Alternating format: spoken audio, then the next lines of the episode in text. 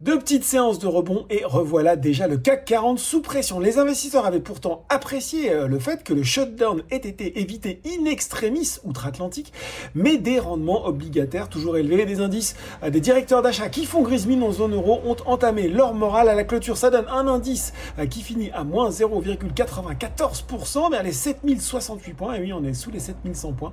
Et 2,9 milliards d'euros échangés.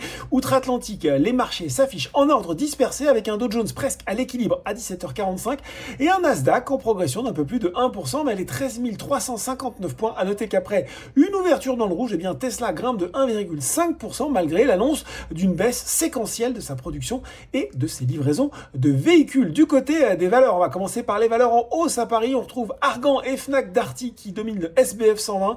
Derrière, on retrouve Virbac qui poursuit euh, la progression enclenchée jeudi dernier malgré euh, des résultats semestriels en légère baisse. Souvenez-vous, hein, le spécialiste de la santé animale qui a dégagé un résultat net par du groupe de 74,8 millions d'euros en retrait de 3,2% au premier semestre. Seules 7 valeurs du CAC 40 sont dans le vert, emmenées par Dassault Systèmes, Sanofi et Orange. Et puis euh, toujours autant de volatilité sur les biotech, hein, sur le SRD Adocia est à plus 21,5%, Osé Immuno à plus 10,5% et AB Science à plus 9,3%. Du côté des valeurs en baisse, eh bien, les investisseurs ont eu la dent dure avec Edenred, un peu moins avec Sodexo, en cause des propos d'Olivier Grégoire, la ministre déléguée chargée notamment des petites et moyennes entreprises, qui a fait savoir que les commissions des prestataires de services aux salariés sur les chèques de déjeuner pourraient être plafonnées, je cite, plutôt au plancher qu'au plafond, en précisant qu'elles étaient actuellement comprises entre 3 et 5 Bon, rien de euh, définitif, rien de fait pour le moment. Ça recule aussi pour SES e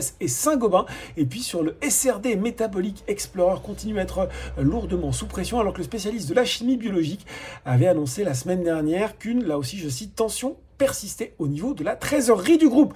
Voilà, c'est tout pour ce soir. En attendant, n'oubliez pas, tout le reste de l'actu éco et finance est sur Boursorama.